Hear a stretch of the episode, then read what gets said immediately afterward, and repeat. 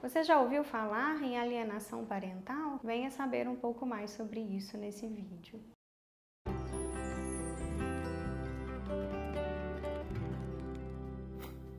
Olá, meu nome é Mariana Fonseca, sou psicóloga aqui da Casule e hoje eu vim falar para vocês um pouco a respeito da alienação parental, uma prática que tem acontecido de maneira cada vez mais frequente nos processos de separação e divórcio. Tem sido cada vez mais comum nos processos de separação conjugal uma prática que acaba por influenciar de maneira negativa o desenvolvimento psíquico dos filhos. E uma separação que não foi consensual ou que uma das partes se sente muito magoada pode acontecer de um desses cônjuges, né, aquele que se sente prejudicado, tentar embutir na cabeça do seu filho uma ideia de rejeição em relação àquela pessoa que saiu de casa. E isso não necessariamente acontece somente pelo pai ou pela mãe, né? Mas outras figuras ali daquela relação familiar, né, tios, avós, primos, também podem contribuir para que isso aconteça. Os sentimentos de raiva ou até mesmo a ideia de que aquela pessoa que saiu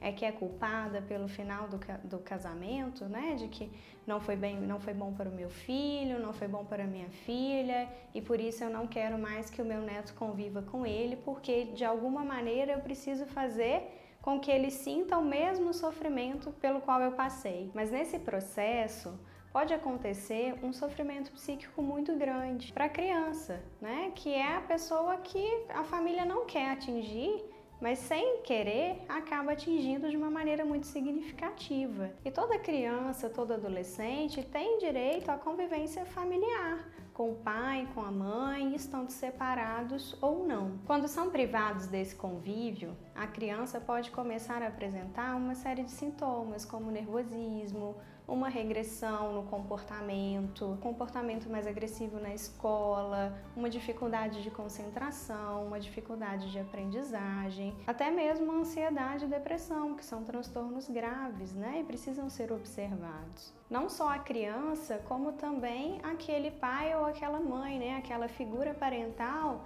que foi alienada, que está passando por esse processo, também está sujeito a uma vulnerabilidade psíquica muito grande. Isso pode acarretar em transtornos graves para essa pessoa. Quando essa prática, né, de embutir a ideia de rejeição, criar falsas memórias na cabeça da criança ou do adolescente e estes começam a se afastar daquela figura sem que antes, né, até o momento da separação, tudo corria muito bem, existia um vínculo afetivo muito forte.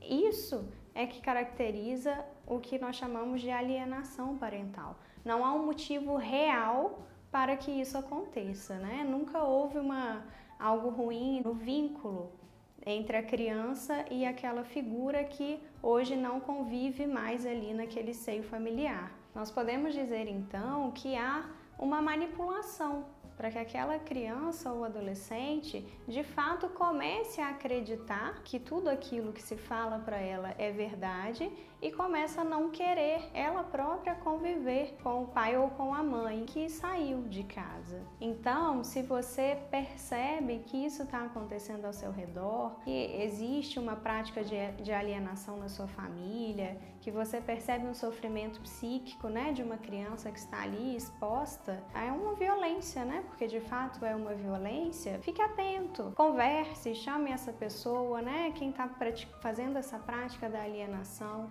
converse com ela, mostre a diferença no comportamento do, do filho, tente sensibilizar de alguma maneira. E é muito importante quando se observa que isso está acontecendo, né, que eu estou fazendo a prática de alienação ou estou sofrendo a alienação, buscar uma ajuda psicológica. O acompanhamento terapêutico é fundamental nesse momento. Muitas vezes a pessoa que pratica a alienação já possuía um sofrimento psíquico antes, né? Às vezes algum transtorno ou uma dificuldade em lidar com a separação e por isso age dessa maneira e não consegue perceber o tamanho e a gravidade da situação em que expõe o filho e até mesmo o ex-cônjuge, por mais raiva que se possa ter. Espero que esse vídeo possa ajudá-lo de alguma maneira, né? Eu procurei esclarecer de uma maneira bem simples mesmo que, do que se trata a alienação parental. Então, nós estamos à disposição. Qualquer dúvida, podem deixar os comentários abaixo e até o próximo vídeo.